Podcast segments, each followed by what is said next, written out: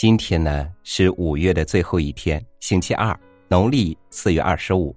欢迎您收听今天的三六五读书，我是朝宇。一九四二年的六月，德国法西斯枪杀了捷克利迪策村十六岁以上的男性和全部的婴儿，并且把妇女和儿童押往集中营。因此，一九四九年十一月，国际民主妇女联合会决定把六月一日作为儿童节。以悼念所有在法西斯战争中死难的儿童，保障世界各国儿童的生存权、保健权和受教育权等等，改善儿童的生活，这就是儿童节的由来。明天就是儿童节了，今天呢，朝宇就和大家分享一篇有关童年的文章，题目叫《花园》，作者汪曾祺，这也是汪先生的名篇，读给您听。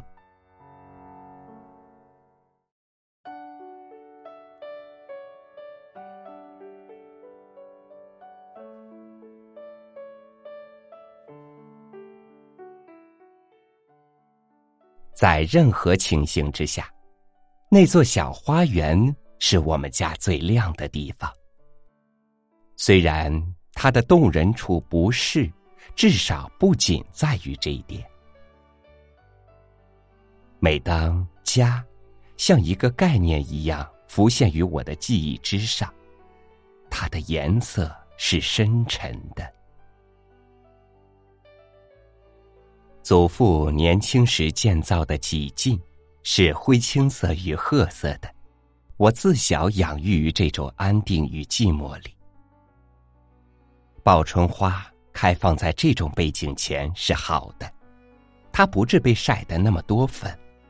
固然报春花在我们那儿很少见，也许没有，不像昆明。曾祖留下的则几乎是黑色的，一种类似眼圈上的黑色。不要说它是青的，里面充满了影子。这些影子足以使供在神龛前的花消失。晚间点上灯，我们常觉那些不灰不漆的大柱子一直伸拔到无穷高处。神堂屋里总挂一只鸟笼。我相信，即使现在也挂一只的。那只青党子永远迷着眼假寐。我想，他做个哲学家，似乎身子太小了。只有四十将近，他唱一会儿，洗个澡，抖下一团小雾，再伸展到庭内片刻的夕阳光影里。一下雨。什么颜色都郁起来，屋顶、墙、壁上花纸的图案，甚至鸽子、铁青子、瓦灰、点子、霞白。宝石眼的好处这时才显出来，于是我们等搬就叫单声，在我们那个园里叫。等着一颗鱼梅稍经一处落下碎碎的瓣子，等着重新着色后的草。我的脸上若有从童年带来的红色，它的来源是那座花园。我的记忆有菖蒲的味道，然而我们的园里可没有菖蒲啊。它是哪儿来的？是哪些草？这是一个无法解决的问题。但是我此刻把它们没有理由的揪在一起。八根草，绿茵茵，唱个唱，把狗听。每个小孩子都这么唱过吧？有时什么也不做，我躺着。用手指绕住它的根，用一种不露锋芒的力量拉，听顽强的根弧一处一处断。这种声音只有拔草的人自己才能听得。当然，我嘴里是含着一根草了。草根的甜味儿和它的似有若无的水红色，是一种自然的巧合。草被压倒了，有时我的头动一动。倒下的草又慢慢站起来。我静静的注视他，很久很久，看他的努力快要成功时，又把头枕上去，嘴里叫一声“嗯”。有时不在意，怜惜他的苦心，就算了。这种性格呀，那些草有时会吓我一跳的。他在我的耳根伸起腰来了，当我看天上的云。我的鞋底是滑的，草磨得它发了光。莫碰臭芝麻，沾惹一身。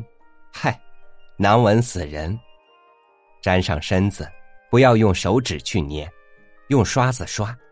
这种籽儿有带钩的毛，讨嫌死了。至今我不能忘记它，因为我急于要捉住那个都柳，一种蝉叫的最好听。我举着我的网，捏手捏脚，朝近路过去，寻它的声音找着时，拍。得了，可是回去，我一身都是那种臭玩意儿。想想我捉过多少都柳，我觉得虎耳草有一种腥味儿。苏子的叶子上的红色，暑假快过去了。那棵大垂柳上常常有天牛，有时一个。两个的时候更多。他们总像有一件事情要做，六只脚不停的运动。有时停下来，那动着的便是两根有节的触须了。我们以为天牛触须有一节，它就有一岁。捉天牛用手，不是如何困难工作，即使它在树枝上转来转去，你等一个合适地点动手。常把脖子弄累了，但是失望的时候很少。这小小生物完全如一个有教养、吸身份的绅士，行动从容不迫。虽有翅膀，可从不想到飞，即使飞也不远。一捉住，它便吱吱扭扭的叫，表示不同意。然而行为依然是温文尔雅的。黑地白斑的天牛最多，也有极瑰丽颜色的，有一种还似乎带点玫瑰香味儿。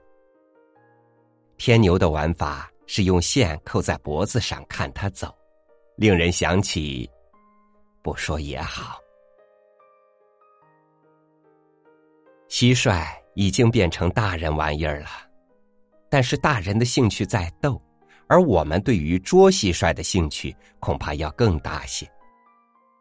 我看过一本《秋虫谱》，上面除了苏东坡、米南宫，还有许多祭奠和尚说的话，都神乎其神的，不大好懂。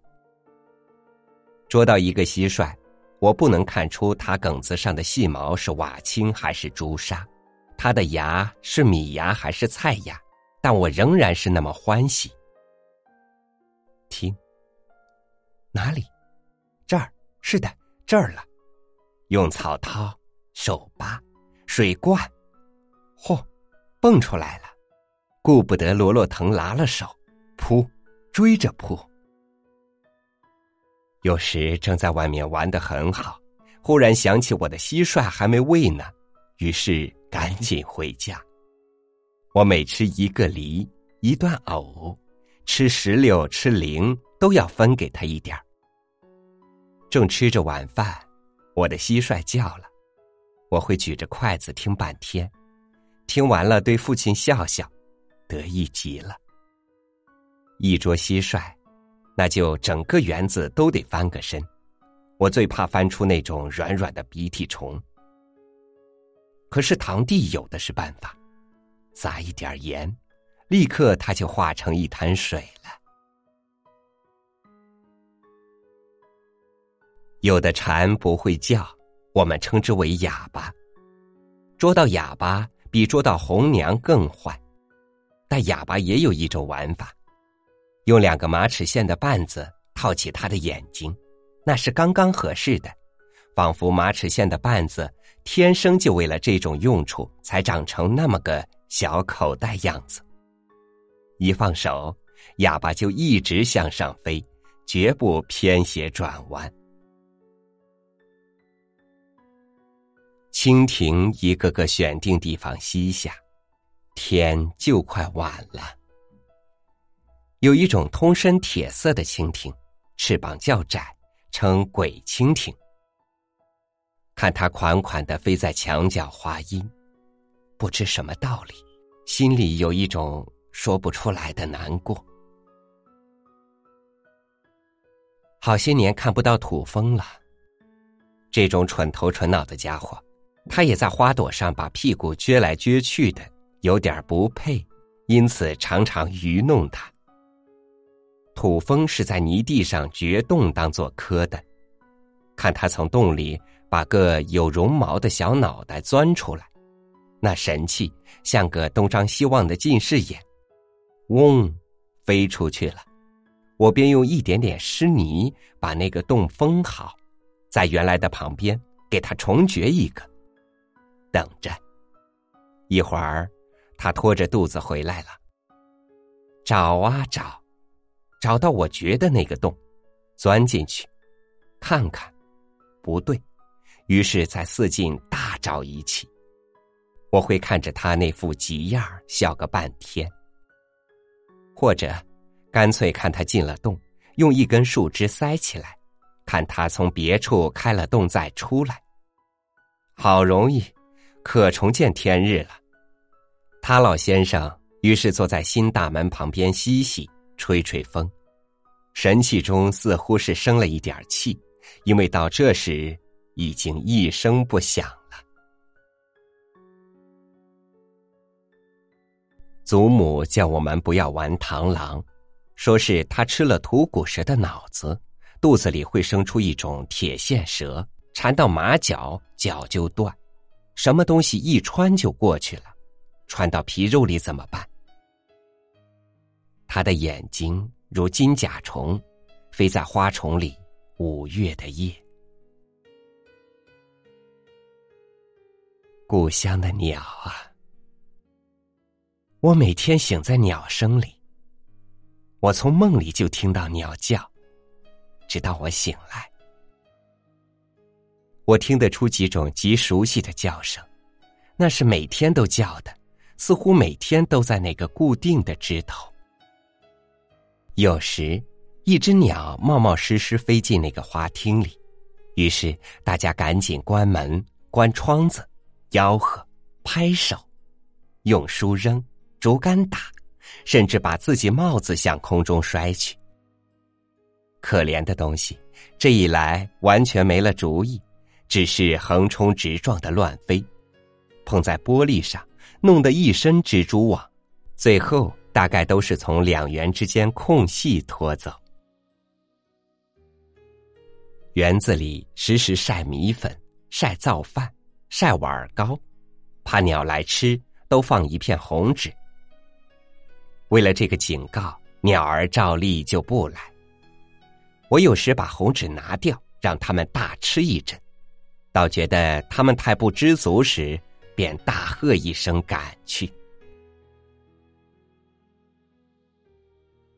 我为一只鸟哭过一次，那是一只麻雀或者癞花，也不知从什么人处得来的，欢喜的了不得，把父亲不用的细面笼子挑出一个最好的来给他住，配一个最好的雀碗，在插架上放了一个鼻记。安了两根风藤跳棍，整整忙了一半天。第二天起得格外早，把它挂在紫藤架下。正是花开的时候，我想是那全园最好的地方了。一切弄得妥妥当当后，独自还欣赏了好半天。我上学去了。一放学，急急回来，带着书便去看我的鸟。笼子掉在地上，碎了，雀碗里还有半碗水。我的鸟，我的鸟呢？父亲正在给碧桃花接枝，听见我的声音，忙走过来，把笼子拿起来看看，说：“你挂的太低了，鸟在大伯的玳瑁猫肚子里了。”哇的一声，我哭了。父亲推着我的头回去，一面说：“不害羞，这么大人了。”有一年，园里忽然来了许多夜蛙子。这是一种鹿鹜属的鸟，灰白色。据说它们头上那根毛能破天风，所以有这么一种名。大概是因为它的叫声如此吧。故乡古话说，这种鸟能带来幸运。我见它们吃吃喳喳做科了，我去告诉祖母，祖母去看了看，没有说什么话。我想起他们来了。也有一天会像来了一样又去的。我尽想，从来处来，从去处去，一路走，一路望着祖母的脸。园里什么花开了，常常是我第一个发现。祖母的佛堂里那个铜瓶里的花，常常是我换心。对于这个孝心的报酬是，有需掐花供奉时。总让我去。父亲一醒来，一股香气透进帐子，知道桂花开了。他尝试坐起来，抽支烟，看着花，很深远的想着什么。冬天，下雪的冬天，一早上，家里谁也还没有起来，我常去园里摘一些冰心腊梅的朵子，再掺着鲜红的天竺果。用花丝穿成几柄，清水养在白瓷碟子里，放在妈和二伯母妆台上，再去上学。我穿花时，服侍我的女佣人小莲子常拿着胆肘在旁边看，她头上也常戴着我的花。我们那里有这么个风俗：谁拿着掐来的花在街上走，是可以抢的。表姐姐们。每带了花回去，必是坐车。他们一来，都得上园里看看，有什么花开的正好。有时竟是特地为花而来的。他们在下面说：“这只，哎，这只，这只，再过来一点弯过去的，喏，哎，对了，对了，冒点险，用一点力，总给办到。”有时我也贡献一点意见，以为某枝已经盛开，不两天就全落在台布上了。某枝花虽不多，样子却好。有时我陪花跟他们一道回去，路上看见有人看过这些花一眼，心里非常高兴。碰到熟人朋友，路上也会分一点给他们。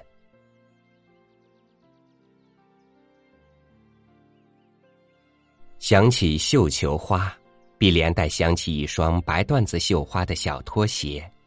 这是一个小姑姑房中东西。那时候我们在一处玩，从来只叫名字，不叫姑姑。只有时写字条时如此称呼，而且写到这两个字时，心里颇有种近乎滑稽的感觉。我轻轻揭开门帘，他自己若是不在。我便看到这两样东西了。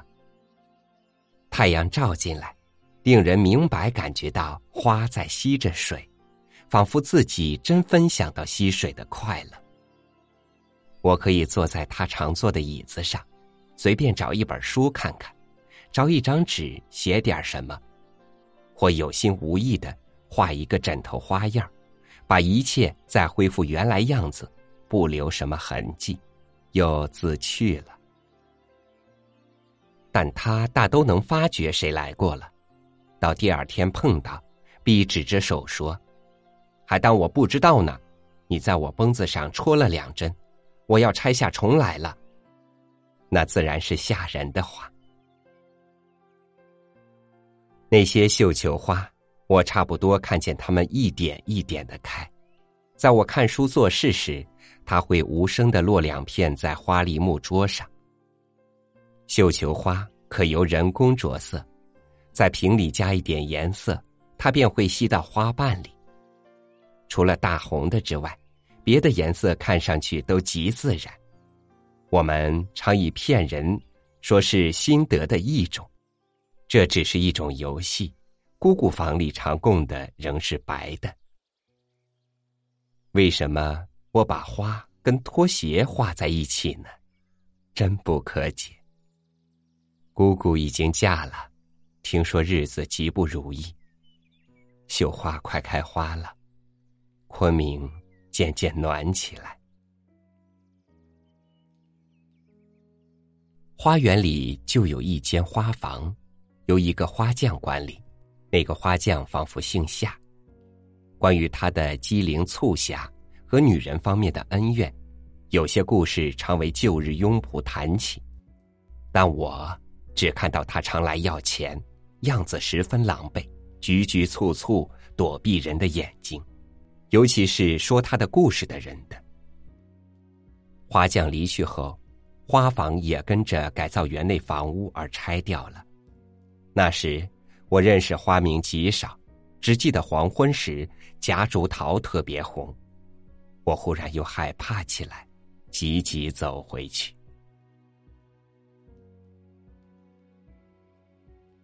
我爱逗弄含羞草，触遍所有叶子，看都合起来了。我自低头看我的书。偷眼瞧它一片片的开张了，再猝然又来一下。他们都说这样不好的，有什么不好呢？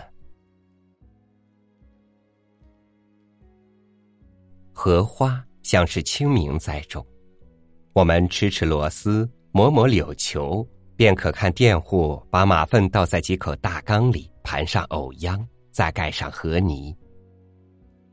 我们在泥里找蚬子、小虾，觉得这些东西搬了这么一次家是非常奇怪有趣的事。缸里泥干了，便加点水，一次又一次。有一天，紫红色的小嘴子冒出了水面，夏天就来了。赞美第一朵花。荷叶上哗啦哗响了，母亲便把雨伞寻出来。小莲子会给我送去。大雨忽然来了，一个青色的伞照在槐树上，我赶紧跑到柴草房里去，那是距我所在最近处的房屋。我爬上堆进屋顶的炉柴上，听水从高处流下来，响极了，轰！空心的老桑树倒了。葡萄架塌了，我的四近越来越黑了，雨点在我头上乱跳。忽然一转身，墙角两个碧绿的东西在发光。哦，那是我常看见的老猫。老猫又生了一群小猫了。原来它每次生养都在这里。我看它们攒着吃奶，听着雨。雨慢慢小了。那棵龙爪槐是我一个人的，我熟悉它的一切好处，知道哪个枝子适合哪种姿势。云从树叶间过去，壁虎在葡萄上爬，杏子熟了，何首乌的藤爬上石笋了，石笋那么黑。蜘蛛网上一只苍蝇，蜘蛛呢？花天牛半天吃了一片叶子，这叶子有点甜吗？那么嫩。金雀花那儿好热闹，多少蜜蜂？不，金鱼吐出一个泡，破了。下午我们去捞金鱼虫。香园花地的黄色仿佛有点忧郁。别的花是飘下，香园花是掉下的，滑落在草叶上，草稍微低头又弹起。大伯母掐了只珠兰带上，回去了。大伯母的女儿堂姐姐看金鱼，看见了自己。石榴花开，玉兰花开，祖母来了。莫掐了，回去看看。平里是什么？我下来了，下来扶你。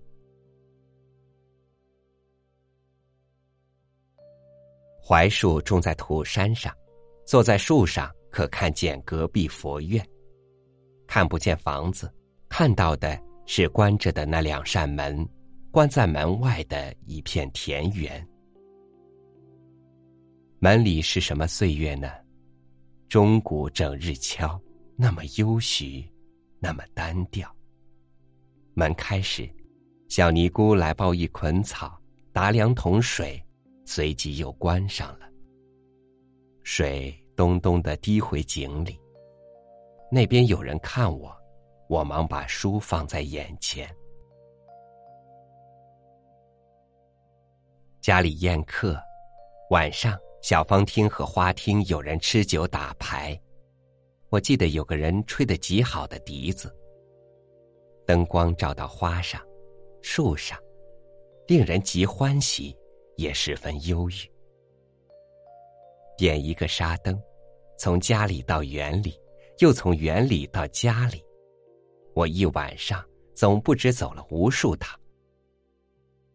有亲戚来去，多是我照路，说哪里高，哪里低，哪里上街，哪里下坎儿。若是姑妈舅母，则多是扶着我肩膀走。人影人生。都入在梦中，但这样的时候并不多。平日夜晚，园子是锁上的。小时候胆小害怕，黑的树影风声令人却步，而且相信园里有个白胡子老头子，一个土地花神，晚上会出来，在那个土山后面花树下。冉冉的转圈子，见人也不避让。有一年夏天，我已经像个大人了，天气郁闷，心上另外又有一点小事使我睡不着。半夜到园里去，一进门我就停住了。我看见一个火星，咳嗽一声招我前去，原来是我的父亲。他也正因为睡不着觉，在园中徘徊。他让我抽一支烟。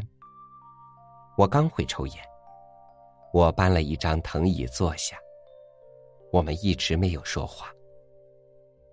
那一次，我感觉我跟父亲靠得近极了。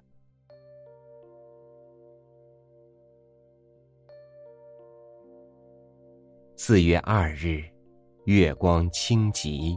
夜气大凉，似乎该再写一段作为收尾，但又似无需了。便这样吧，日后再说。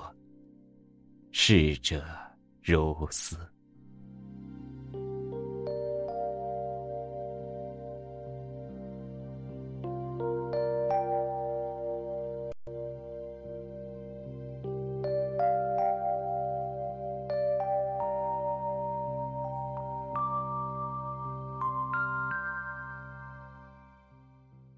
我想，每个人的童年里也都会有特定的珍藏在记忆里的东西，它也许是一个人，也许是一件事物，但无论如何，它一定曾在某些方面深深的影响了你的一生。我们感谢我们童年时候所有给予我们快乐的人和事，同样，我们也呼吁现今社会的大人们能够将更多的快乐和幸福带给儿童这个群体，让他们多一些安全和快乐。少一些伤害，甚至是荼毒。感谢您收听今天的三六五读书，欢迎您关注我们的微信公众号“三六五读书”，欣赏更多精彩图文。咱们明天见。